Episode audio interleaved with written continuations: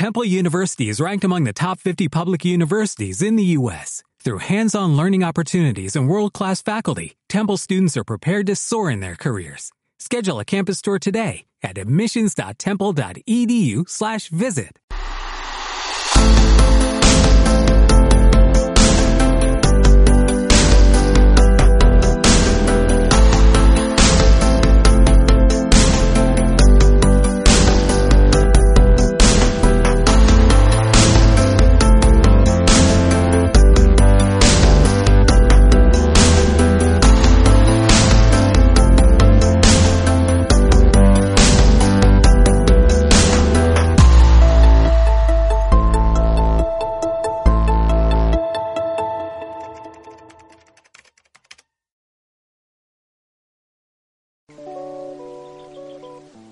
Hola, hola, bienvenidos a un nuevo episodio de Auditivo. El día de hoy nos encontramos aquí con Eddie Macías. Eddie es un diseñador, ilustrador con más de 30 años de experiencia. Es tallerista, conferencista, maestro de posgrado y aparte es multipremiado por su trayectoria a nivel nacional e internacional. Entonces es un honor tenerte aquí, Eddie. Bienvenido. Gracias, gracias. Un honor estar aquí. Este, ojalá pueda aportarles algo a nuestros, las personas que nos escuchan. No, muchas gracias por tomarte tiempo de estar aquí. La verdad es que estoy encantado y creo que va a estar bien para el episodio. Eh, me gustaría arrancar este episodio platicando un poquito de, de tu trayectoria, pero de cómo empezó todo, de tu origen. Para la gente que no te conoce, ¿quién es Eddie Macías y cómo empezaste esta trayectoria para llegar a lo que eres hoy en día, no? Eh, sí, claro que sí. Este, mira, yo nací en la ciudad de Matamoros, Tamaulipas, el año de 1966. Y pues bueno, pues mi infancia yo la recuerdo siempre dibujando, ¿verdad? Desde que tengo uso de razón, pues dibujo. Platicaba mi madre que en alguna ocasión, estando yo muy pequeño, todavía no estaba ni en preescolar, y ella estábamos comiendo y después estábamos en la sobremesa y de repente me levanto yo de la mesa y, y voy por un papel y un, y un, lápiz, me vuelvo a sentar y comencé a dibujar el logotipo de la Coca-Cola. Tenía, tenía una Coca-Cola ahí enfrente y me puse a copiar las letras de la Coca-Cola cuando todavía ni escribía, ¿no? Entonces yo creo que fue mi primera ilustración esa, esa que hice, ¿no? Entonces eso platicaba mi madre. Ya más adelante, bueno, pues yo dibujaba siempre, ¿no? Entonces me, recuerdo yo mismo sentado, tirado de panza en la sala de la casa con unos, unas hojas y unos lápices y haciendo dibujos. Eh, lo que yo dibujaba mucho en aquel tiempo era el famoso Calimán. Yo era, era y soy fan todavía de Calimán. Este, me gustaba mucho. Es un cómic, ¿verdad? Es un cómic, sí, uh -huh. mexicano. Curiosamente, yo no soy mucho de superhéroes, o sea, nunca me. Siendo ilustrador, pues todos mis amigos son, son este, fan de los, los cómics, ¿no? Uh la, mayor, la gran mayoría. Y yo no, a mí nunca me llamó tanto la atención los cómics, a excepción del famoso Calimán. Entonces yo dibujaba Calimanes y eso me llegó a dar cierta notoriedad ahí en el, en el barrio, en la colonia, porque tenía mi libreta de calimanes y de repente llegaban allá a mi casa y tocaban la puerta, salíamos y había niños o vecinos de, de otros barrios de allí, no tan cerca, y me preguntaban por mí, iban a, iban a que les mostrara mi famosa libreta, libreta de calimanes, ¿no? Entonces, este, me, eso me dio cierta notoriedad, ¿verdad? Este, y bueno, pues así continuó mi vida dibujando en la escuela. Yo nunca fui muy bueno para la escuela, nunca pues no me gustó mucho, no, no se me daba, soy, era, soy y era muy distraído. Pasaba una mosca y me ponía a pensar cómo era la mosca y cómo nos estaba viendo la mosca desde su óptica y, y no, no ponía atención a nada, ¿no? Entonces, este, siempre fui muy mal estudiante. Eh, pero curiosamente yo no, ahora me pregunto, porque por ejemplo en la escuela, este, pues siempre me andaban ahí regañando los maestros, hablándoles a mis papás y yo siempre pasando ahí de panzazo, ¿no? Pero, por ejemplo, cada, cada mes que era el, hacían un periódico mural y pegaban dibujos de, del mes, de, que Benito Juárez o lo que, lo que fuera, ¿no? De que, se, que se festejara ese mes. Y ese día llegaba yo a la escuela y me, me mandaba al director, me llevaba a la, a la biblioteca y me tenían ahí cartulinas, colores y me ponían a dibujar. Me decían, ponte a dibujar a Benito Juárez, ponte a dibujar esto y lo otro, ¿no? Y ese día yo era muy feliz porque no estaba en clases y me la pasaba ahí dibujando. Era el único día que sí me gustaba. ¿Cómo cuántos años tenías? Pues era la, la primaria. Yo okay. creo que desde cuarto año, creo yo, calculo más o menos que me, me hacía cargo del periódico mural de la, de la primaria, ¿no? Entonces yo hacía los dibujos ahí de eso. Entonces esa, esa parte la disfrutaba mucho. Este, ya un poco más adelante, bueno, pues este, igual dibujaba, dejé un poco de dibujar superhéroes. Este, tengo un, un tío que ya falleció, él este, cada Navidad nos, nos hacía un regalo a, los sobrinos, ¿verdad? Y como sus regalos siempre eran buenos, pues yo los esperaba con mucha ansia, ¿no? Este, y esa vez me acuerdo que llegó con el regalo, él venía, él vivía en la Ciudad de México y llegó ahí a visitarnos y llegó con una caja súper pesada, que era una caja pues muy pesada. Y yo decía, que hay adentro? Y este, pues yo toda la noche ni disfruté la, la, velada de Navidad porque yo estaba, ¿qué hay en esa caja? Porque aparte pesaba mucho, ¿no? Parecían ladrillos, entonces yo le moví, pues ¿qué será? ¿Qué será? Cuando por fin abrimos la caja de regalos, pues resulta que era una enciclopedia, con 12 tomos, unos libros grandotes de pasta roja, me acuerdo. Y no, pues a mí se me rompió el corazón, porque ¿quién a los 12 años quiere recibir una, una enciclopedia, ¿no? Entonces, este, pues ahí di las gracias y todo, pero por dentro me sentí mucha decepción. Pero luego pasó que a los pocos días empecé a ojear esa enciclopedia y vi que tenía unas láminas, este, muy bonitas, pinturas de Diego Rivera, de Siqueiros y ilustraciones muy padres y, y, me quedé yo fascinado y comencé entonces a copiar, dejé los calimanes y comencé a dibujar ese tipo de ilustraciones que creo que me ha marcado hasta ahora en la parte editorial, ¿verdad? Me fui ¿Y las empezabas a calcar o a mano alzada? A mano alzada las, las, veía y las reproducía, ¿verdad? Entonces reproducía a Dalí, a, pues a todos los que yo veía ahí, ¿verdad? Entonces, este fue muy padre esa enciclopedia, me la pasé dibujando mucho tiempo, pero realmente nunca me pasó a mí por la mente que yo pudiera vivir de, de eso, ¿no? Cuando llego yo a la, a la prepa, que no sé cómo la terminé, este, Recuerdo que por aquel tiempo, eh, pues todos mis compañeros ya estaban hablando de qué pensaban estudiar, y unos a, contaduría, y que otros a ingeniería, no sé qué. Y yo realmente estaba en una etapa muy complicada porque a mí no me gustaba nada, ¿no? Entonces yo decía, pues yo, yo qué voy a estudiar si ni, tengo cabeza para la escuela, ni me gusta nada, ni nada. Entonces este, tomé la decisión, tenía yo 18 pues, años, de ya no estudiar. Entonces hablé con mis papás y les dije que pues que ya, que ya no quería estudiar, que ya no hasta ahí, que iba a empezar a trabajar. Y me dijeron que pues, estaba bien. Entonces, este, por aquel tiempo yo trabajaba en un estacionamiento ahí en el centro de Matamoros. Yo cuidaba los carros ahí y los acomodaba también. Y este, y trabajaba viernes, sábado y domingo, que eran los días este, más fuertes, ¿no? Yo le ayudaba a otra persona, era el chalán ahí del, del encargado. Y este, y pues ahí estaba yo y ya con, con ese de, con ese dilema personal de qué, qué hacer con mi vida y a qué, a qué me iba a dedicar y todo. Y esos días pasó, uno de esos días pasa un primo mío que eh, vivía en Matamoros, pero que yo no tenía mucho contacto con él, porque era un poco mayor que yo. Él estudiaba en el TEC de Monterrey. Entonces pasa por el estacionamiento y se detiene y me dice, primo, ven, ¿cómo estás? Y me saluda y todo. Me presentó con otro amigo. Me dice, ¿qué haces aquí? Le digo, pues aquí trabajo. Me dice, este, ay, ¿y trabajas todos los días? Le dije, no, pues viernes, sábado y domingo. Me dijo, oye, ¿sabes qué? Dijo, el lunes voy a Monterrey. Era época de inscripciones y en aquel tiempo, no sé cómo se ahora, me imagino que ya no, tenían que venir personalmente los alumnos a, inscribirse, ¿no? Entonces me dice, acompáñame y nos vamos el lunes y ya estamos para aquí el viernes. Y yo, ah, pues a todo dar. Vámonos, un viajecito. Un viajecito, ¿no? Para conocer. Lo acompañé y estando acá, pues anduve para acá y para acá curioseando y todo eso. Y por azares del destino pasé por la Facultad de Artes Visuales. Y cuando paso por la facultad, veo muchos muchachos con cartulinas y cuadernos y lápices y cosas así, ¿no? Y sentí un ambiente así medio raro, ¿no? Como de arte. Y ya le pregunté a una persona, un amigo que iba conmigo, le dije, oye, ¿qué, qué, estudian aquí? Dijo, voy a entrar a informes. Y ahí me pasó algo muy curioso, porque cuando yo entro a la Facultad de Artes Visuales, eh, me, dio, me, me, dio de golpe el olor a tintas, a, a papel, vi cuadros colgados en las paredes y sentí una sensación muy extraña, como que si yo hubiera andado perdido y llegué al lugar. Y ese era tu lugar. Exactamente. O sea, yo sentí, yo soy de aquí, yo soy, yo soy de aquí, o sea, todo este tiempo he andado perdido, ¿no?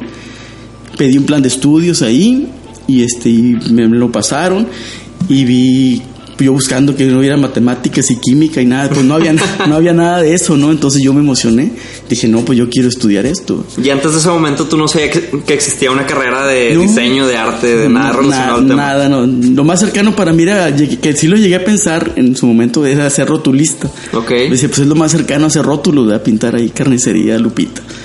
y este... Y pues bueno, pues ya regresé a Matamoros, hablé con mis papás y le dije que quería estudiar esta carrera la verdad ellos al principio no querían y con justa razón porque pues yo nunca había dado muestras de ser un buen estudiante y si a eso le sumabas que como todavía hasta la fecha la gente no cree que uno puede vivir de sus dibujos pues era complicado ¿no? pues ahí hice huelga de hambre y lloré y todo y pataleé y los convencí y me vine con la consigna de que la primera materia que reprobara iba para atrás. Y pues no, llegué como cuchillo en mantequilla, se me hizo la carrera, yo sentía que estaba hasta jugando, a mí se me hacía todo. ¿De diseño gráfico? De diseño gráfico, que todo era muy fácil, ¿no? Entonces, este, pues terminé mi carrera y después de un par ahí de trabajos que tuve, tuve la oportunidad de entrar al periódico El Norte eh, como ilustrador. En el 86 estaba cuidando carros y en el 88 ya era ilustrador del periódico El Norte, ¿no? que en esa época era el periódico Grupo Reforma, ¿no? Eh, sí, sí, sí. Número uno a nivel nacional. A nivel nacional. Era el sueño de todos los estudiantes de diseño, de periodismo, de comunicación y hasta de sistemas, porque tenían, tenían la, la tecnología más avanzada de, pues, de computadoras y todo esto, ¿no? Entonces era la meta de muchas personas, ¿no? Entonces, este, pues bueno, pues fue un cambio muy drástico y este, y y ahí comencé mi carrera ya digamos como ilustrador. ¿Y qué representó para ti entrar al norte, a este monstruo? Eh, y, cuántos años estuviste ahí? ¿Qué era lo que hacías? Platícanos un poquito de eso. Bueno, cuando, cuando este, yo trabajaba en el TEC de Monterrey, en el periódico Panorama, que todavía creo que todavía existe el periódico ahí, entré como fue mi primer trabajo formal de diseño y ahí trabajaba un maestro del TEC me recomienda al norte, me comentó que él conocía a, un, Jesús Rodríguez, que él era el director de arte o jefe de diseño de Periódico Norte, eran amigos personales y le habló de mí y fui a una entrevista y me contrataron. Pero yo no sabía que había una área de ilustración. Yo pensé que iba pues, a diseño, diseño editorial. Este, cuando me dicen que hay un departamento de ilustración, pues yo sentí soñado, dije, no es posible, o sea, al periódico El Norte, pero aparte de hacer pura ilustración, pues era así como que el sueño, yo me sentía ya realizado, ¿no? Como que ya, ya llegué. y la verdad es que apenas empezaba el show, ¿verdad? Porque ahí, me di cuenta, pues que la carrera de ilustración no existe, ¿no? Que todo lo que yo había estudiado o lo que yo había aprendido, pues era nomás la, la materia prima que, que hacer, saber dibujar no te hace ilustrador. Entonces, este, ahí comencé realmente a aprender ilustración eh, ya en forma profesional, ¿verdad? De todos los, los, pros, contras y los, los caminitos y tantas cosas que hay detrás de la ilustración que al no existir una carrera, pues este es complicado, ¿no? Y además a mí luego me tocó capacitar mucha gente porque yo después tuve la oportunidad, la suerte de ser 15 años jefe del área de ilustración del periódico del Norte y este y los primeros años, pero muchos años me tocó contratar ilustradores a los que les tenía que enseñar a aprender la computadora y este y luego enseñarles lo que era una viñeta, lo que era un icono, lo que era una ilustración, lo que era una infografía, los tiempos de realización, eh, negociación con el editor, o sea, una serie de cosas que, que, que yo tuve que aprender a, a golpes, ¿no? A golpes de, la vida. Exacto, de hecho te quería preguntar de eso. Bueno, dos cosas, me quiero regresar un poquito a lo que decías antes. Cuando entras al norte y dices, oye, no, no por saber dibujar ya te hace ilustrador.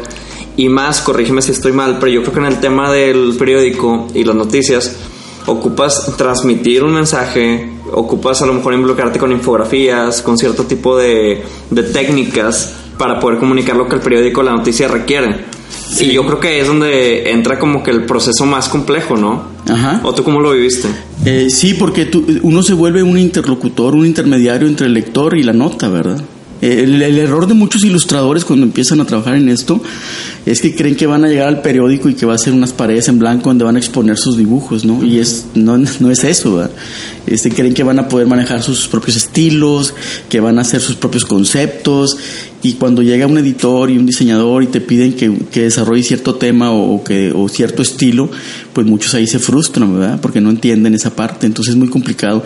Yo en lo personal, pues, pues lo aprendí, ¿verdad? O sea, yo, yo realmente siempre creo que soy un ilustrador nato, ¿no? Porque a mí me gustaba hacer dibujos que a la gente le gustaran desde, desde siempre, ¿no? Digo, además de los calimanes que comentaba hace rato, por ejemplo, cuando estaba en la prepa dibujaba mucho a los Kiss, por ejemplo, cuando estaban en los Kiss de moda. A mí ni me gusta el rock, ni me gustan los Kiss, pero yo, yo llevaba dibujos a la escuela y se volvían locos, ¿no? Entonces todo el mundo se los andaba ahí peleando. peleando y regálame uno y, y, este llegué a dibujar superhéroes también porque había gente que le gustaba ah voy a dibujar al hombre araña pero yo mi, mi, mi objetivo pues era dibujarlo y llevarlo y que a la gente les gustara entonces los, a los que les gustaba el hombre araña pues les gustaba el dibujo no entonces cuando para mí fue muy natural cuando yo llegué a la al, periódico, ya al periódico Norte o a la, ilustración editorial, el satisfacer a un cliente, ¿no? Entonces, si era un cliente, me refiero a un lector, a un usuario, ¿no? Si era una nota a veces de, de moda o de niños o nota muy dura de narcotráfico, pues yo no tenía mucho problema En brincar. en brincar de, de tanto de estilo como de conceptos ni de temas, ¿no? Entonces, este, este, fue, fue muy, muy, fue, fue fácil de alguna manera para mí, ¿verdad? Oye, Eddie, te quería preguntar un tema que para mí es muy interesante y creo que para la gente que nos está escuchando también. Tú estás en un periodo, todo lo que nos estás contando es como el antes de, antes de las computadoras, antes del internet, pero el día de hoy todos los ilustradores eh, nuevos, digamos, o que están como ya trabajando eh, más contemporáneamente, digamos, tienen otra manera de trabajar, otra metodología. A lo mejor ya trabajas directamente en el iPad o haces un boceto, lo pasas a digital y te vas a vectores. Eso antes no era así. Entonces te quería preguntar, ¿para ti qué crees que crees que es más fácil ahora? ¿Era más fácil antes? ¿Era más complicado? ¿Cómo has vivido esta transición de hacerlo como lo hacías antes y como lo haces ahora? Eh, bueno, pues definitivamente la tecnología ayuda mucho, ¿no? Porque, por ejemplo, yo cuando, cuando entré al periódico El Norte, pues yo dibujaba, a, digamos, técnica manual. Manejaba muy poquito la computadora porque ahí en el tecnológico teníamos una computadora con un Mac Paint y un Super Paint, que eran programas muy básicos de, de- ilustración. Y cuando yo llegué al norte, pues yo no los dominaba tan tanto, ¿verdad? Sabía más o menos, pero no los dominaba. Además de que en aquel tiempo en el periódico, por ejemplo, no había computadoras para todos. Ahorita pues, me imagino ya, pues cada quien tiene su computadora, ¿no? En aquel tiempo no, o sea, no sé si éramos 20 diseñadores, había 10 computadoras.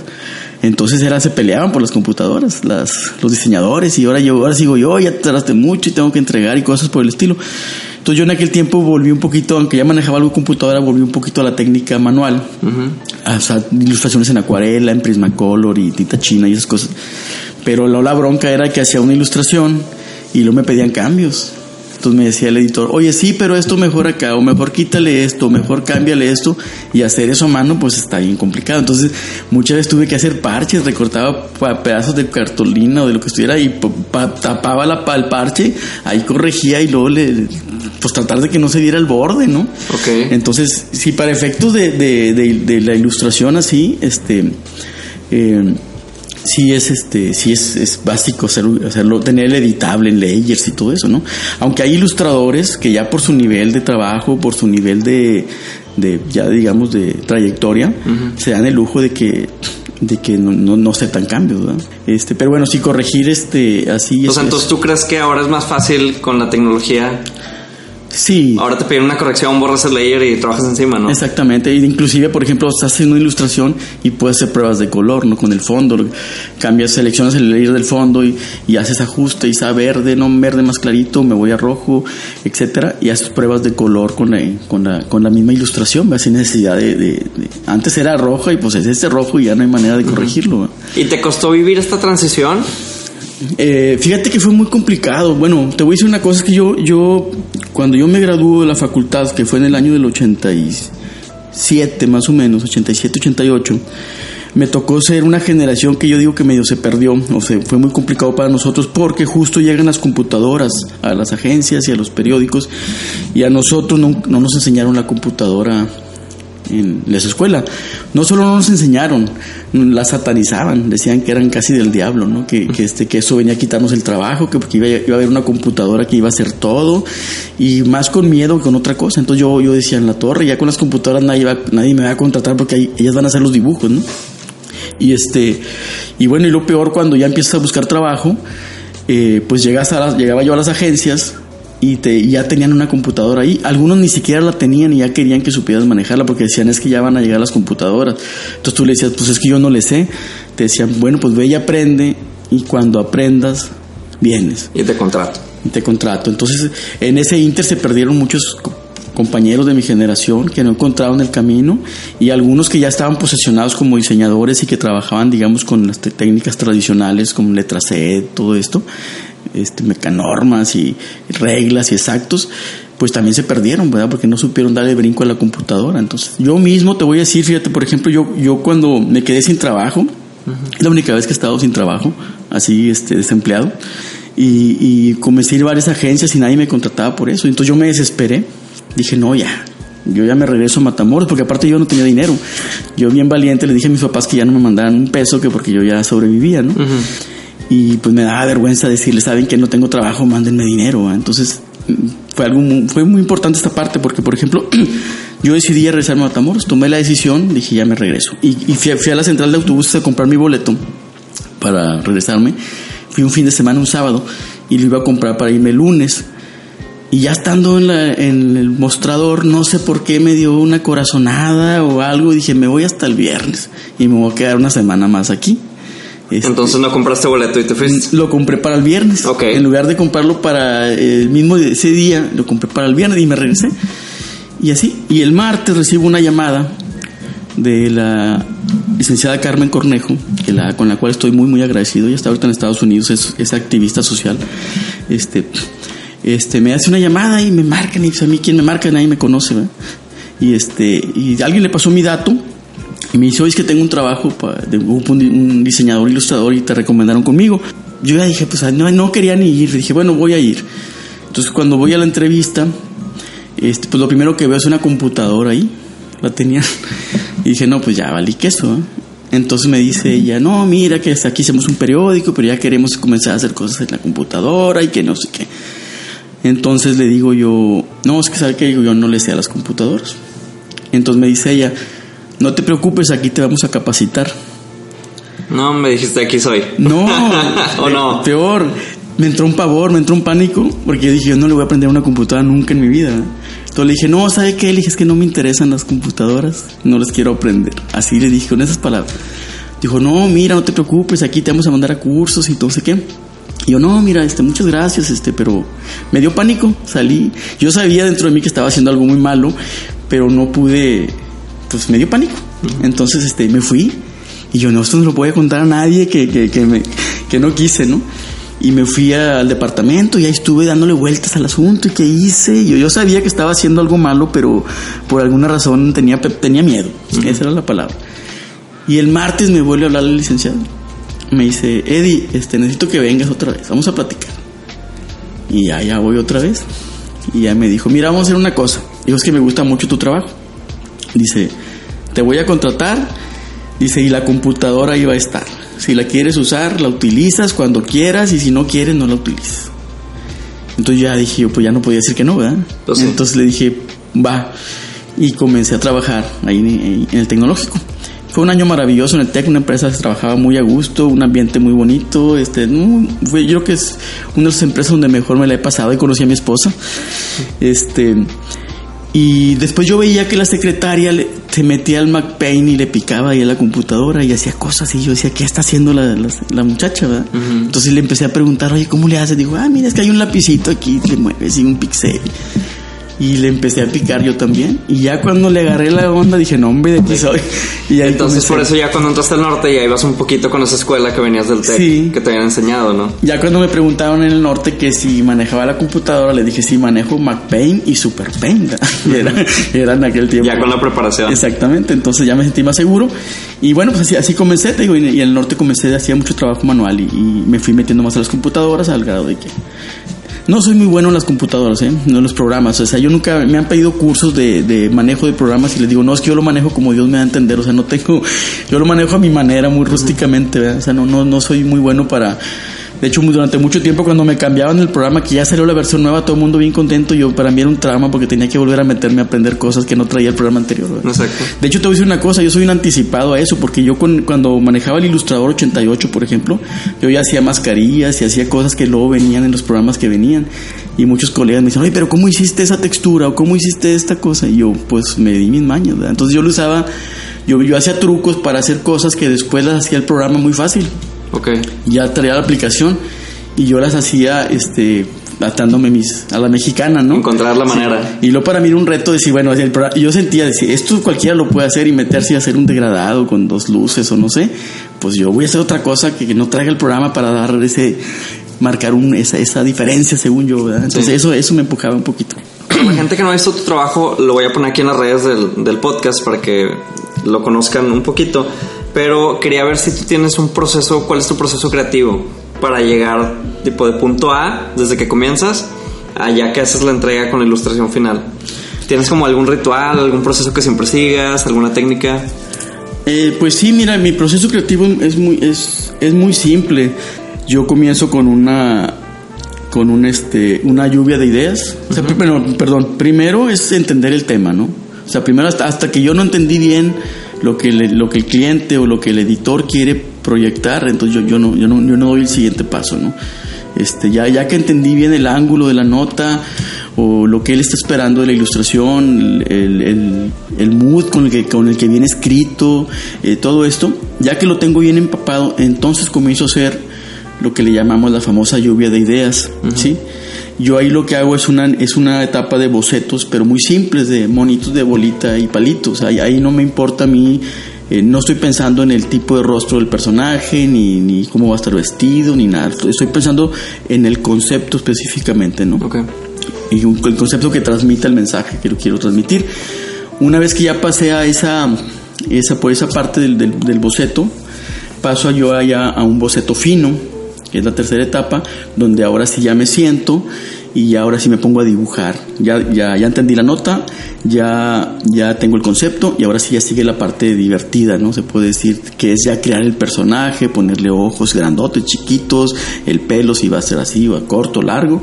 Eh, y empiezo a dibujar, ¿verdad? comienzo a vestirlos dependiendo del tipo de si es caricatura o si es un dibujo serio, veo referencias y ya que tengo el boceto fino, entonces sí me siento a la parte de ejecución. En la parte de ejecución ya ahora sí ya todo está resuelto, ya nomás lo- ya más trabajo un poco por automático. Yo por ejemplo en lo personal yo yo y aquí muchos me, me- me van a odiar, ¿verdad? pero muchos creativos les gusta que trabajar con música y cosas así. Yo no yo en el proceso creativo no me gusta distraerme hasta que no llego a esa parte final, porque si no, no puedo estar escuchando música y estar conceptualizando, o no puedo estar, este, este, necesito estar concentrado en lo que estoy haciendo, ¿verdad? Entonces, este, una vez que ya hice mi proceso creativo, cuando ya me siento en la computadora, ya tengo un concepto, ya tengo un boceto, Y ahora sí entonces ahora sí, música y te relajas. y ya lo demás es en automático, porque ya nomás estoy trazando, calcando mi dibujo, este, bocetando, y, y aún así tomo decisiones, ¿verdad? Y por ejemplo, ¿qué herramienta usas? Una, ¿El iPad? ¿Usas una Wacom? O... Acabo de entrar a la pluma digital, fíjate, yo todavía hasta hace poco dibujé mis ilustraciones con mouse. Ah, ¿en Este, serio? Sí, sí, sí, hasta hace, hasta hace muy poco porque yo veía que mis hijos usaban la pluma digital y hacían unas cosas y yo un tiempo la, la tomé y no me, no me sentí cómodo y la dejé, y, y- pero estoy hablando que tengo como, como dos años más o menos que dije, a ver, ya me estoy viendo muy, muy mal con esto, ¿verdad? y no, pues de la segunda ocasión no sé por qué fue muy fácil tomarle la... la la, la- agarrarle la onda ¿no? a la pluma digital, pero yo siempre hago un boceto antes, ¿verdad? Ok, ¿y usas que la de, la de Mac? ¿La blanca? No, pues tengo una que se llama Tabú, creo que es la más económica que hay. Ok, y ya con esa, Con esa- pasas a digital Sí. y luego ya coloreas encima y todo. Exactamente, ahí, ahí, ahí trazo, coloreo y todo. Y ya para meter texturas, también las metes en, en Photoshop. Sí, sí, yo, yo este, muchas texturas yo las genero, yo las, yo las, cuando empezó Photoshop, que yo fui de los primeros que empezó a usar Photoshop en la ilustración, porque Photoshop, como su nombre, yo creo que así era, está, está diseñado para fotografía, ¿verdad? Este, y yo fui, creo yo, y a lo mejor, bueno, seguramente no es cierto, pero según yo, fui de los primeros ilustradores que comenzó a utilizar el Photoshop para ilustración.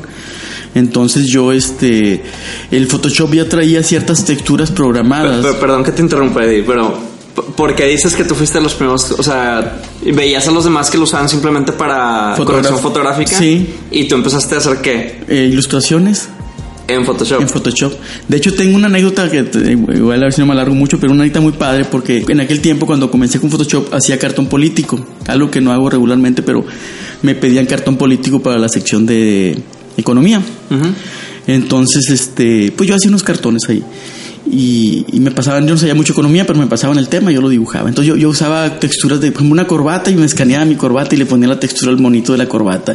Y este, escaneaba hojas de, de, de árbol y sacaba una texturita ahí para una hoja. Y ahí experimentaba con eso, ¿no? Pero eran texturas que no tenía el programa, ¿verdad? O Entonces sea, me- tú las escaneabas y las agregabas. Sí, que es, es lo más sencillo que puede haber, o sea, no es nada del otro mundo. ¿verdad? Pero muchos amigos me preguntan, oye, ¿de dónde conseguiste esa textura? Y yo, pues por ahí. No re- dicen que los magos no revelan los secretos, ¿no? Sí.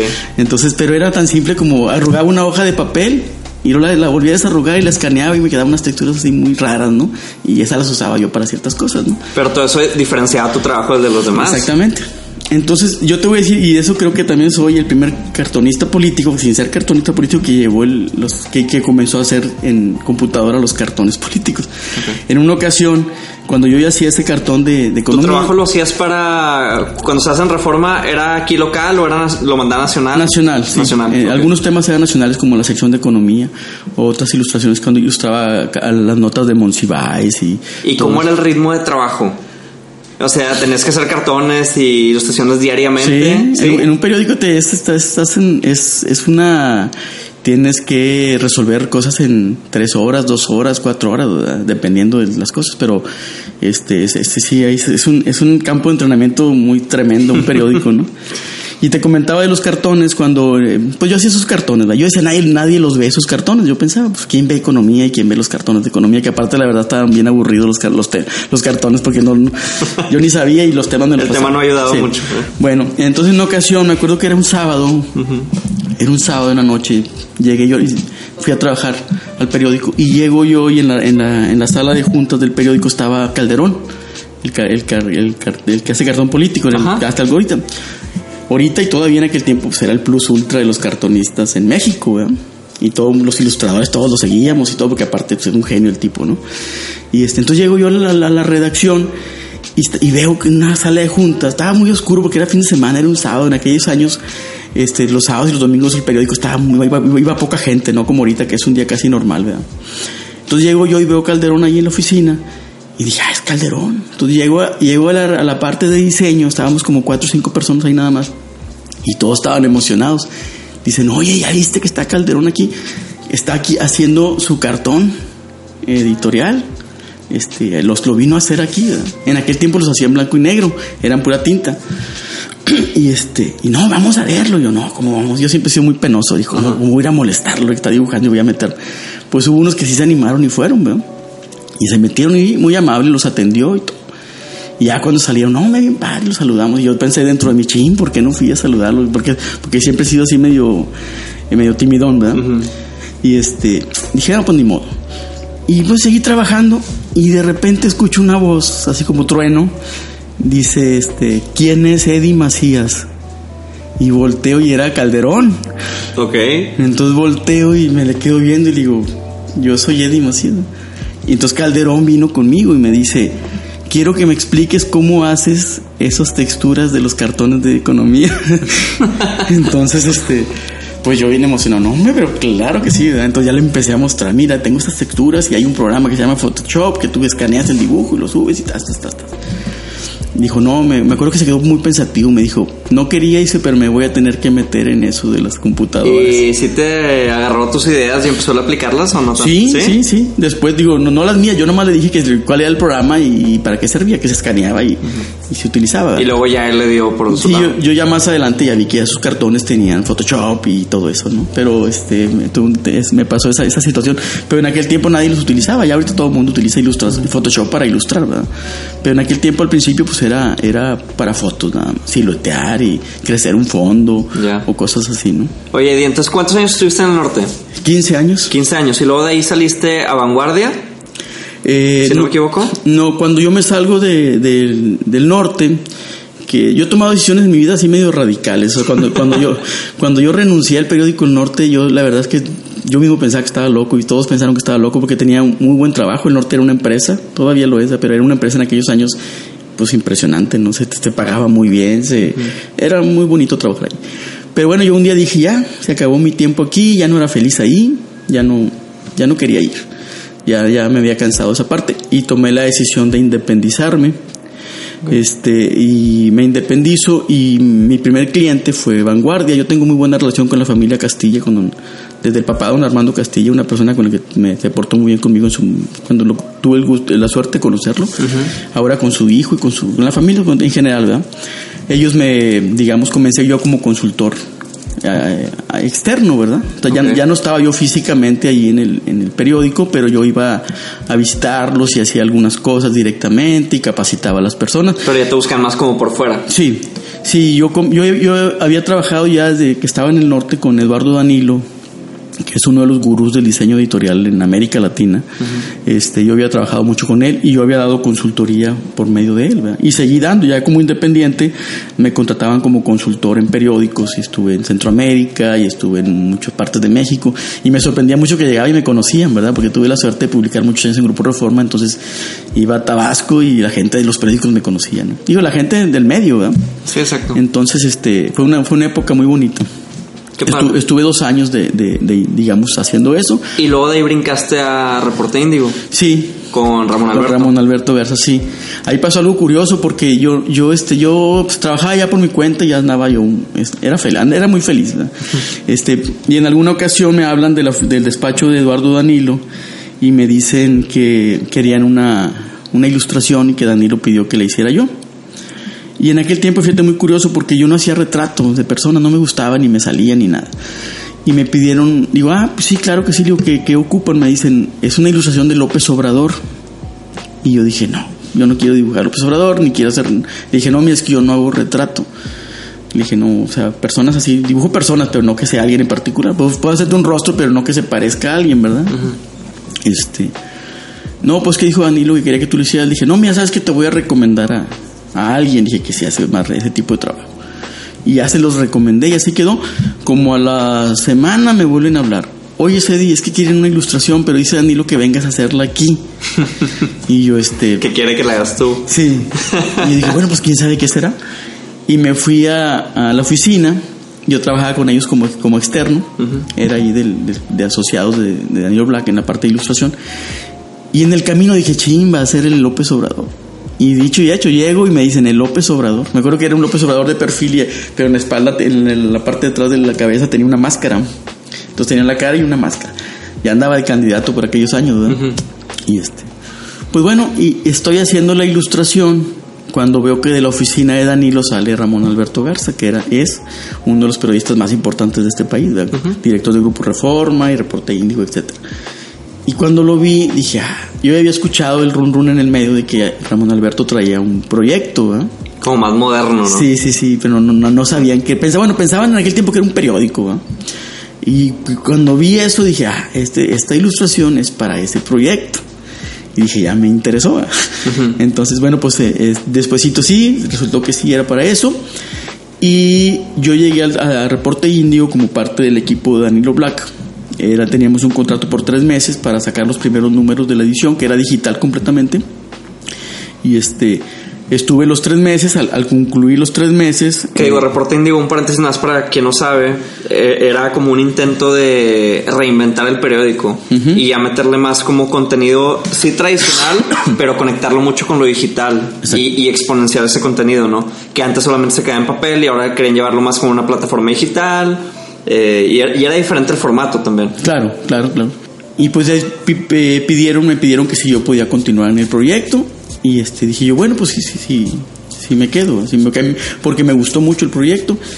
Y, este comencé yendo nada más dos días a la semana y luego ya me quedé, me quería en tiempo completo, me pidieron que fuera tiempo completo y bueno, me, acabé quedando 11 años en, Reporte Indio. Ahorita que mencionas lo del cambio del papel al, digital, pues fue para mí fue, fue muy, muy interesante y muy padre porque en el, el, internet nos comenzó a dar ventajas que no te da el papel, Todavía hay mucha gente que está enamorada del olor del papel, y la nostalgia y que te llegue a tu casa y ese tipo de cosas, que sí tiene su encanto, pero por ejemplo, cuando comencé a hacer ilustraciones para las, notas de reporte índigo, comenzamos poniéndoles música, eh, sonidos, este, aparecía el dibujo y luego el logo, y luego después hacíamos storyboard de la nota porque había una voz en off que contaba la nota principal decía eh, que iba narrando la nota y al, tiempo se iba haciendo una ilustración que hacíamos animada, ¿verdad? Entonces, este, yo vi que los dibujos tomaron vida, ¿no? Entonces ya después yo veía un papel impreso y yo quería que el mono hablara, gritara, que se moviera, hiciera algo, Entonces, pues eh, eso, esas ventajas da, da, el internet y la, la, tecnología, ¿no? De que ya no solo es el papel impreso, el dibujo así como, como lo conocemos, sino que ya puede tener otro movimiento y sonidos y otras, es una experiencia diferente. Exactamente, sí, y creo que fue también una manera de, de llevar tu trabajo a una plataforma a lo mejor que no estaba tan explorada en ese entonces y que a lo mejor tú no eras tan partícipe de, porque tú venías de una trayectoria muy grande en impresos que ya llevarlo a, a lo mejor que te lo animaran y que le metieran otro tipo de, de efectos y cosas también fue una evolución para ti, ¿no? Y fíjate que aquí me voy a ver un poco de falto de modestia, pero no solo para mí, porque por ejemplo yo te voy a decir, cuando estuve en Grupo Reforma, el Grupo Reforma marcamos mucho la pauta, de la- al menos de la ilustración y también del diseño, pero me enfoco en la ilustración a nivel nacional, porque todos nos seguían, este, todos los periódicos de, de cualquier parte del país seguían al periódico El Norte como una guía de lo que era el, el diseño de los periódicos. Entonces yo veía que copiaban nuestros estilos de ilustración, este, el tipo de los gráficos financieros, o sea, lo que nosotros hacíamos, los la famosos pictos que había al principio en los 80, 90 de que una nota llevaba un cuadrito que tenía una bomba y una bombita explotando, ¿no? Entonces ya todos los periódicos traían sus pictos, ¿no? Entonces creo que como ilustración marcamos la pauta en, en, en, en- permeó en muchos periódicos a nivel nacional. Y lo mismo pasó en Reporte Índigo. Cuando Reporte Índigo comenzamos a hacer ilustración con otro tipo de, con, con texturas, ya manejaba yo más, ya más apegado a lo que hago ahora. Este, eh, algún tipo de fotoartes más, este, más así. A mí siempre me gustan mucho las imágenes poderosas, este, que se queden grabadas en las personas. Y yo comencé a ver ese tipo de ilustración ya en los periódicos de, del Universal, de el Norte, de ya no estando yo en el Norte en Grupo Reforma y en revistas, ¿no? Entonces decía, oye, si parecen las que hacemos nosotros. Entonces para mí fue como que marcamos otra tendencia, este, y eso, eso es bien padre. Claro que me lo da la ventaja de haber estado en medios que eran influyentes a nivel nacional. ¿no? No, y fueron 15 años en el que estuviste un, un puesto muy arriba que te permitió dirigir a equipos de ilustradores y diseñadores para marcar esta tendencia, como tú comentas. Claro. Y, y tocando el tema ahorita de la modestia y todo, cuando, ahorita lo dije al principio del episodio, que has sido multipremiado por tu trabajo y creo que es algo que vale la pena tocar el tema. Eh, te premiaban tanto en el norte como en Índigo, ¿verdad? Sí, sí, ¿Nos sí. puedes contar un poquito de qué premios fueron y Bueno, pues era básicamente premios de la SND. La SND es una asociación internacional de diseño de periódicos. Entonces cada año hacen un evento en Estados Unidos. Bueno, lo mueven de ciudades en España o en varias partes, ¿no? Se lo mueven de, de sede, vaya. Y ellos cada año convocan a los periódicos de todo el mundo a que manden portafolios y se hace una premiación de los mejores trabajos publicados en, en este pues en los periódicos, ¿no? Entonces hay, categorías de ilustración, de, de fotografía, de nota dura, etcétera, ¿no? De rediseños. Y este, y yo en la parte de ilustración, pues sí, gracias a Dios siempre tenía tres o cuatro premios o dos premios. O sea, nunca me fui en blanco, me fui invicto, ¿no? Entonces, cuántos ah, premios tienes más o menos por... pues mira, la verdad te voy a decir que hasta tengo medio perdida la cuenta. Yo creo que tengo, eh, tengo entre 30 y 40 premios de esos. Este, los tengo ahí en unas cajas en mi casa. este, se los voy a heredar a mis hijos. Este, sí, pues que te digo, eh, luego de- después de que me salí del norte, pasé un tiempo en el que no, pues ya no concursaba. Y después en Reporte Índigo también comenzaron a enviar trabajos y ahí también este, este, otra vez volví a, Volvió a activarse. Sí, entonces pues, se volvió a activar y, y, este y bueno, pues ahí fueron reconocimientos.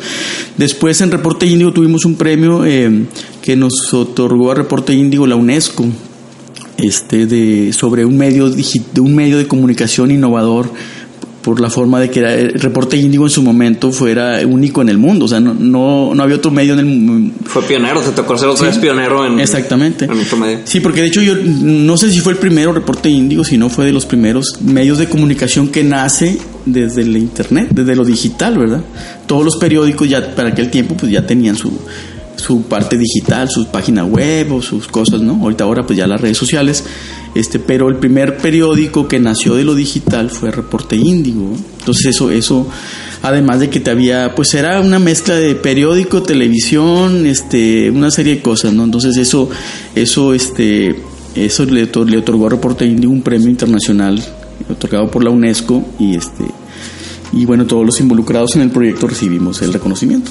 Fue yo no fui a recogerlo, pero fue en Venecia, Italia. el- me acuerdo el- el- la entrega de los premios, ¿verdad? entonces este, pues ese sí lo tengo colgado en la. Qué padre, qué honor. sí. No, y qué padre que te tocó te digo, estar en dos empresas que, que marcaron el rumbo de una época y de una tendencia y, y creo que eso no cualquiera, ¿no? Sí, sí. y por pues, eso te han tocado los premios que te han tocado y el reconocimiento que te han tocado. ¿no? Sí, es como que jugar en el Real Madrid, pues ganas muchos premios. Exactamente. en otro lugar, pues no. Oye, ¿y tienes alguna anécdota eh, en estos años de trayectoria que, que nos puedas compartir que te haya tocado? de algún cliente que te haya gustado mucho, un proyecto que te haya dejado marcado, no sé, algo que, que te venga a la mente. Pues mira, hay una que me gusta platicarla porque está medio divertida. No, no, no es ni por mucho mi mejor proyecto ni nada en cuanto a calidad ni, ni el- la gran proyección, pero fue muy interesante. Es una buena historia. Sí, es una, es una buena historia. Este, estaba yo todavía, estaba por graduarme, ni siquiera me había graduado, estaba ya por, por, por graduarme, ¿no? Y este, por alguna razón, eh, siendo estudiante, me, me, me buscaban mucho los muchachos o compañeros, amigos de mis amigos, que andaban en la política, en las escuelas, de que se lanzaban de candidatos en, para sociedades de alumnos, porque me, yo les hacía los pósters y, y les ayudaba con las calcomanías y esas cosas. Y, Toda la propaganda. Sí, yo se las hacía y, y, bueno, pues me invitaban a las pachangas que hacían de por los eventos esos y yo me la pasaba bien y hacía los dibujos y todo. Y en una ocasión un, un muchacho me dice, oye, acompáñame a, con una persona que me, va a financiar mi campaña en ciencias políticas. Digo, más que está ahí en San Nicolás, fíjate, precisamente por donde iba ahora. Dice, este, acompáñame para conocer. Entonces fui con él, llego y era un- una persona que luego fue presidente, presidente, creo que no sé si nacional o estatal del PRI. Un- Una persona que hizo carrera política importante, ya falleció él, Jesús Vega Sánchez. Él a, a su vez era promotor de la Comisión de Box y Lucha de lo que es el noreste de México. Un tipo así muy aguerrido, muy duro, este, mal hablado, y, pero muy buena gente. Entonces llegamos con él y yo pues iba a ir a Chichincle, entonces yo me senté en un sillón ahí, este, a- en lo que mi amigo hablaba con esta persona. Esta persona tenía una imprenta y él imprimía ahí gratis y todo. Entonces, en, eh, por ese momento, le, este señor le habla a otra persona que trabajaba para él y le dice, ¿cómo vamos con lo del proyecto? Y dice otro, no, pues que no he encontrado, no sé qué. Y lo empieza a regañar. Resulta que iban a lanzar un luchador nuevo. Un luchador lo iban a lanzar patrocinado y todo. Y iban a mandar a hacer su equipo. Y este, y querían diseñar la máscara y todo ese Qué rollo. padre. Sí. Entonces, dice, ¿cómo es posible? No sé qué. Dice, además, dijo, este, necesitamos un cómic para, para, para el personaje. Y necesito que me inventen una historia así fantástica de cómo, su- cómo nació este personaje para respaldarlo, porque ese cómic se va a repartir en las arenas. Era todo el marketing, ¿no? Sí, del sí, sí. personaje. Y lo regañó, dijo, no, no sé qué, y se fue. Entonces, como uno es creativo y piensa en imágenes, cuando en lo que estaban platicando, yo me comencé a inve- inventar una historia de cómo era el personaje, cómo era niño y que el papá y no sé qué. No les platico porque hasta me da pena, está medio cursi, ¿verdad? Pero entonces yo, yo invento una historia. Y ya cuando se estaban despidiendo, mi amigo, el señor este que le iba a apoyar, le digo yo, me acerco así tímidamente y le digo, oiga, es que yo ya tengo la historia. Me dice, ¿qué historia? Le dije, pues la del luchador. Y dice, a ver, cuéntamela. Y se la empiezo a platicar. No, pues que era un niño, así es, ay, que el papá, y bla, bla, bla. Y este, y yo, a ver, vengan para acá. Y les empieza a hablar porque sie- siempre estaba rodeado de gente esta, esta persona. ¿Cuántos años tenías? Entonces tenía 18 años, 19 años. Ok. Y les dijo, a ver, tengo un mes que les pedí esto, esto y esto. Y este muchacho aquí en 15 minutos ya me escribió la historia que yo necesito. Dice, este, ahora nada más busquen quién la ilustre. Y le digo yo, pues yo la ilustro. Entonces, ¿tú también la ilustras? Digo, sí. Yo la verdad nunca había hecho cómic y no- nunca volví a hacer cómic ni me gustaba el cómic, pero pues órale. Bueno, pues total, hicimos, diseñamos el traje del personaje, hicimos el, los cómics y me hice amigo del luchador. Entonces, como yo en aquel tiempo estaba estudiante, peleaba los fines de semana, viernes, sábado y domingo. así. Y yo me iba, me iba de gira con él aquí a los alrededores de Nuevo León y, y iba acompañándolo, este, y luego llegábamos a las arenas y yo, este, él me daba su mochila y una toalla y, y él, porque tenía que entrar con máscara, se ponía su máscara y llegábamos a las, a las filas de la Y tú arena. le diseñaste la máscara y Sí, todo. sí, sí, Qué sí. padre. Y este, y la gente se venía a buscarnos y nos pedían autógrafos y lo- eh, se, lo- se lo pedían a él. ¿Cómo se llama? Coliseo 2000 se llama, ya falleció él también. Ok. Este, tuvo una carrera más o menos, nunca fue un luchador así que hiciera que trascendiera mucho, pero era, era muy buena persona y, y hizo su carrera. Creo que él le quitó la máscara a uno de los payasos, este, ¿te acuerdas los payasos? Sí, sí, claro. Ese fue su logro máximo. Este, y bueno, fue una época muy bonita porque yo hacía mis dibujos, este, paseaba, conocía a los luchadores, este, y me divertí mucho, ¿no? Entonces, este, fue, fue la parte Divertido. divertida de, de eso, ¿no? Entonces, este, eso me recuerdo con mucho cariño esa parte. Qué padre.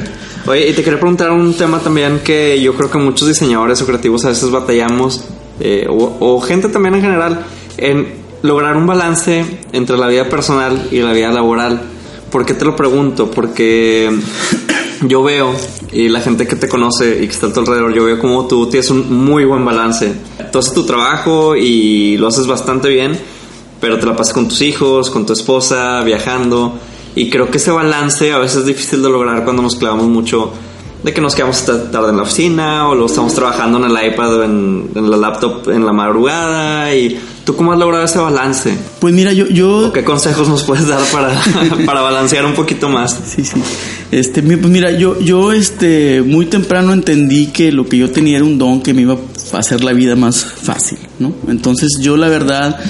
Este, no sé si el don me cayó por accidente, a lo mejor iba para otro y me cayó a mí. Entonces yo nunca me he sentido artista sé dibujar y soy creativo porque también soy una persona creativa, pero siempre he visto mi trabajo como un modo de vida para que mi familia esté bien, ¿verdad? Entonces yo trabajo para que ellos estén bien, para darles una buena educación, una casa y mi trabajo también he hecho todas las ganas porque si yo hago bien mi trabajo me pagan bien, me va bien y por consecuencia mi familia va a estar mejor, ¿verdad? Entonces este, yo la mayoría de las amistades que tengo con las que convivo, digamos, los fines de semana o cosas por el estilo, no son ilustradores ni diseñadores, son gente, pues, contadores, abogados, arquitectos.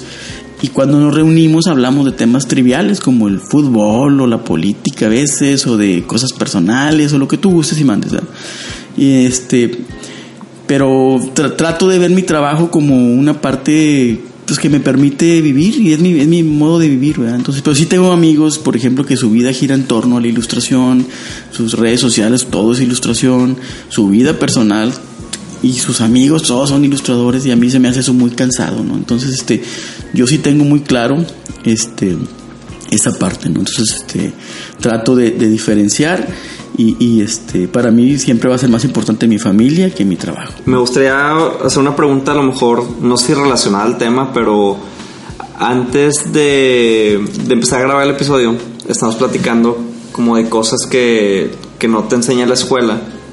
Eh, y una de ellas es el tema económico, por ejemplo. Ahorita que decías de que yo ya lo veo como un trabajo y es algo que, que me da sustento y si lo hago bien sé que puedo ganar más y le ir mejor a mi familia. Eh, en la escuela a lo mejor creo que el tema del dinero y el tema de cómo cobrar y todo esto se ha vuelto un tabú. Nadie te habla de eso, nadie te dice cuánto vale el, trabajo, eh, si cobrar por hora o cobrar por proyecto o cobrar por cliente. Entonces se ha vuelto como muy difícil y luego salimos pensando que a lo mejor un logo vale 500 pesos y que, no sé, si, me explico hacia dónde voy. Entonces quería ver si tú nos puedes platicar un poquito en qué momento te diste cuenta de, ok, mi trabajo vale tanto y alguna experiencia o algo eh, o, tip que le puedas dar a la gente que nos está escuchando de cómo se pueden dar su lugar y cómo pueden empezar a valorar más su trabajo hablando económicamente, ¿no? Sí.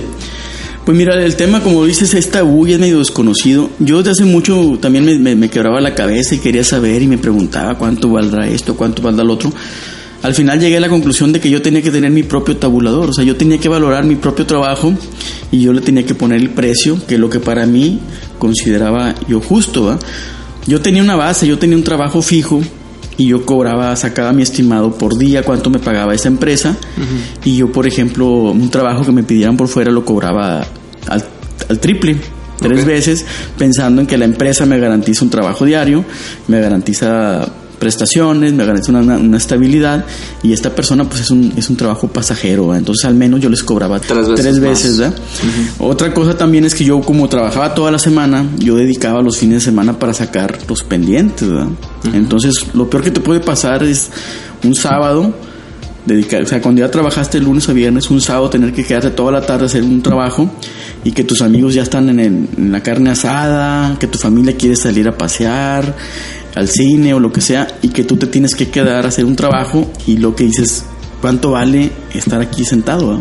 Del, por lo que me estoy perdiendo. Entonces, en base a eso, yo dije, a ver, este, yo le pongo, yo valoro mi tiempo en ese sentido. O sea, yo dije, no, o sea, si yo voy a perderme un sábado, bueno, pues que a lo mejor el próximo fin de semana me los llevo a McAllen y les compro cosas y va a valer la pena que hoy no salgamos.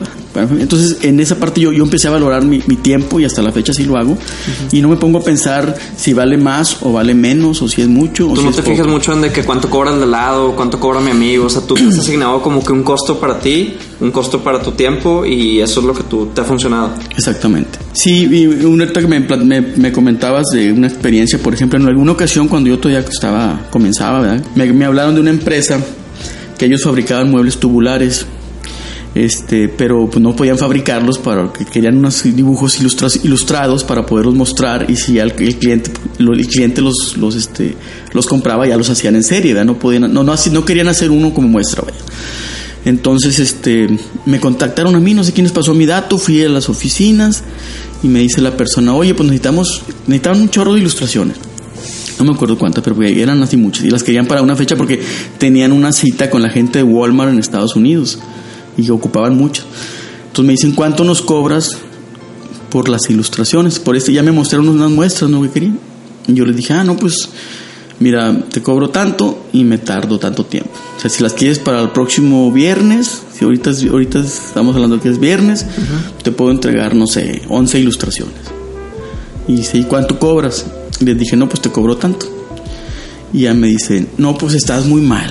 Me dice la persona esta, una, una, una licenciada, una muchacha. Me dice, estás muy mal. Dijo, han venido muchos ilustradores y todos cobran más barato y pueden hacer más ilustración. Le dije, bueno, pues cada quien cobra lo que considera, le dije, y cada quien hace, hace lo que puede hacer. Le dije, yo, yo, yo, no, yo no dispongo de mucho tiempo, pero yo me comprometo a, a estas 11. Este, y me dice ella, pues mira, te voy a pasar el trabajo nada más porque estamos, nos agarraste muy ahorcados, dice, pero eres el, eh, eh, estás cobrando muy caro y no sé qué. Dije, bueno, pues como tú quieras, le dije, si no quieres, pues pídeselas a ellos. Digo, no, ayúdame con esas 11 que me dices. Termino yo mi trabajo, eh, nos citaron el viernes a las, no sé, 4 de la tarde a entregar el- los trabajos porque al siguiente día viajaban a, a Estados Unidos. Y llego con la licenciada esta y estaba hundida en el, en el, porque no me habló, ¿cómo va? No sé qué, le dije, no, muy bien, Ajá. estamos en tiempos. Pero si los vas a traer, le digo, sí, o sea, yo, yo- si yo me comprometí, se los voy a entregar. Entonces llego y estaba esta muchacha hundida en el sillón. Y le digo, no, pues aquí están los- las ilustraciones, le llevo unas impresiones y aquí está en un disquete. En aquel tiempo eran disquetes. Ajá. Este, me dice, eres el único que regresó. Dijo, todos los demás ya no me contestan ni el teléfono. Dice, no sé si las hicieron, si no pudieron. Este. Y pues no sé cómo le hizo. Yo le entregué mis ilustraciones y, y le di mi recibo y me- después me lo pagaron, ¿verdad?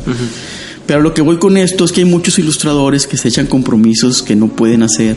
El- yo siempre les digo a, a los, cuando me toca hablar con un estudiante, digo, mira, si tú eres ilustrador o diseñador, si entregas a tiempo ya le ganas, ya te quitaste encima el 70, 60% de los de la competencia de ilustradores. Digo, la- yo te lo digo por experiencia, a mí cuando me contratan Todos vienen cumplidos. Sí, sí, a mí, a mí cuando me, al principio, ya ahorita ya no va, pero al principio me decían los, los, los, los, este, los clientes, eres el único ilustrador que entrega a tiempo.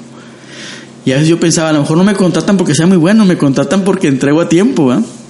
Pero Y bueno, hay una área de oportunidad ahí. Eh, claro, no, no, y así es, realmente, ¿verdad? Entonces yo decía, bueno, pues yo, yo voy a entregar a tiempo.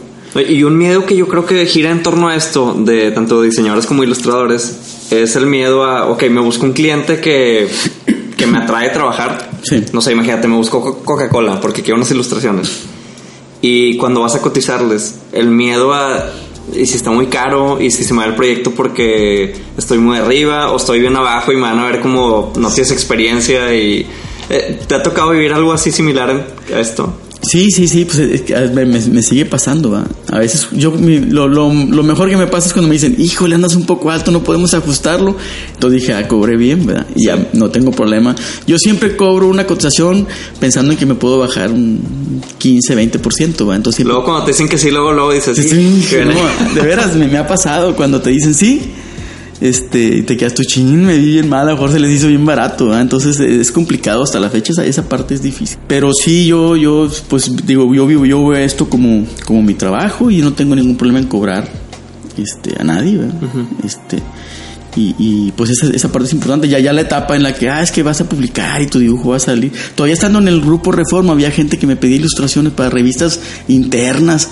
Es que va a venir tu firma, me decían, y te va a conocer la gente. Dije, oye, pues publico en el norte 100 mil ejemplares diarios. Dije, tú crees que me va a llamar la atención este, o sea, pues esto para mí no significa nada, ¿no? Sí, sí pero todavía hay muchas marcas que, se acercan así, de que oye, es que te da renombre trabajar conmigo y no, no va por ahí. Sí, sí, sí, entonces yo le decía, no, pues yo, yo este no tengo ya necesidad. O sea, vaya, la parte de publicar, pues ya, ya todos los días publicaba, él no te tiraba.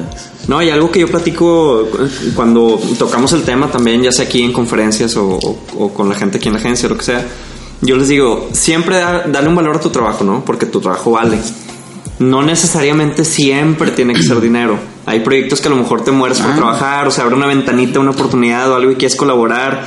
Encuentra la manera de hacerlo. A lo mejor puede ser un intercambio, puede ser algo pero siempre asignale un valor. O sea, no, no lo hagas de que ahí te va gratis. Sí, sí, sí. Porque tiene que haber, o sea, ganar, ganar, ¿no? Para todos. O sea, entonces, ya sea que o lo cobres bien, o si crees que es una oportunidad que se te puede ir y tú ves la oportunidad mejor de ofrecer otro tipo de, de cobro, intercambio, lo que sea, pues también hacerlo, ¿no? No es una mala opción. Sí, sí, inclusive yo, por ejemplo, todavía eh, me contacta algún cliente que quiere ilustraciones a veces en cantidad, que quiere, no sé, 20 ilustraciones para algún libro o para un folleto, cosas por el estilo. Yo no tengo ningún problema en decirles, te voy a hacer una muestra sin compromiso, porque yo le estoy apostando que es un buen proyecto. Entonces a veces mando mi cotización y mando una muestra del trabajo. Entonces, este, pues es una inversión, ¿verdad? Como todo. Entonces, este, casi siempre me funciona mucho esa parte, ¿no? Sí, hace como un año me tocó también apostarle a un proyecto y, lo desarrollamos casi en su totalidad. Hicimos montajes y todo y incluso mandé a hacer videos y, era una apuesta y al final no se cerró nada, pero, pero fue algo muy bonito. O sea, se hizo un proyecto muy bonito y lo vio el cliente final y todo muy bien, pero no se terminó ese error, no se concretó, pues bueno, no pasa nada, pero eh, como tú dices, a veces hay que apostarle y, puede que se dé, puede que no se dé, ¿no? Claro. Oye, y ya para cerrar, digo, te agradezco mucho tu tiempo que has estado aquí y siempre cierro con todos los invitados con una pregunta que se divide en cuatro. Ahí te va. Si tú, tú tuvieras que ir a una isla desierta, vas a estar solo viviendo ahí y te tuvieras que llevar un libro, una película, un disco y una comida, ¿qué sería? A ver, el libro me llevaba a la colección de Calimán. Ok. que, la tengo, ¿eh? Sí, nos quedó muy claro que te gusta mucho. tengo, la, tengo la colección de, de, cómics de, Calimán. Desde que inició hasta, hasta ahorita. Este. de película me llevaba la de La Oveja Negra. Ok. Y ¿Esa cuál es? La de Pedro Infante y. Ah, ya, ya, ya, sí, claro, claro. Eh, esta hasta la fecha la sigo viendo cada rato. Me gusta mucho y me sé los diálogos. Estoy como los niños chiquitos, repitiendo los diálogos. Este, ¿qué otra cosa era? ¿Un disco? Pues mira, yo para la música no soy muy musical, no sé mucho de música, soy medio... Pero por ejemplo, un cantante que no me canso de escuchar es José Luis Perales, no sé si lo ubiques, es un cantante español que canta así medio... Pues baladitas así medio... Okay. Es, soy fan de él desde los 15 años, cuando era música para así como que para más grandes, pero a mí me gustó mucho. Y, lo sigues poniendo. Sí. ¿Y una comida que pudieras comer todos los días? Pues yo creo que carne asada. Carne asada. me, va un asador y unos... unos este, y unos cortes ahí para todos los días. Exactamente. Excelente, Midi. No, pues agradezco mucho tu tiempo. Gracias por la plática, gracias por, por las anécdotas y todo. Y pues gracias a ustedes por escucharnos, por haber llegado hasta este punto del episodio. Y nos vemos eh, a la próxima con otro episodio más. Muchas gracias, Eddie. Gracias, gracias a todos. Bye. Bye, bye.